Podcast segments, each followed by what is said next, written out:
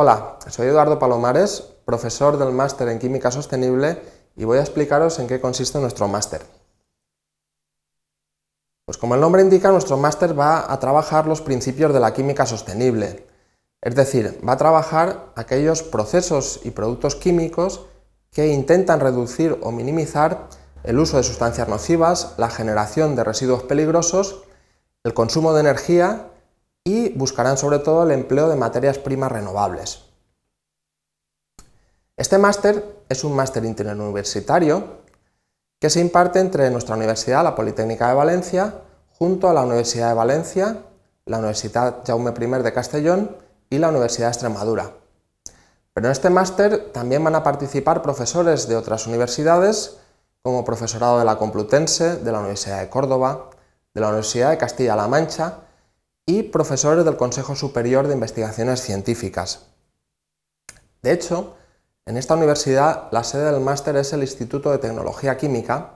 el cual es un centro mixto entre la Universidad Politécnica y el Consejo Superior de Investigaciones Científicas,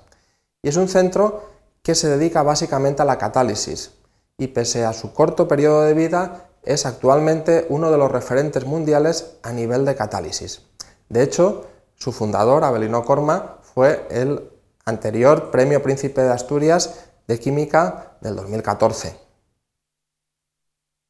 En este máster vamos a trabajar 42 créditos en asignaturas y 18 créditos en la tesis fin de máster, es decir, un total de 60 créditos, o sea, un curso académico. Las asignaturas van a tratar sobre lo que son los principios asociados a la química sostenible. Trabajaremos la química verde, la catálisis, la fotoquímica, las energías alternativas, Trabajaremos caracterización de sólidos, en eliminación de contaminantes, en nuevas rutas menos agresivas al medio ambiente, etc. Además, eh, el alumno va a tener que realizar una tesis fin de máster que normalmente la realizará junto a los grupos de investigación de nuestro instituto,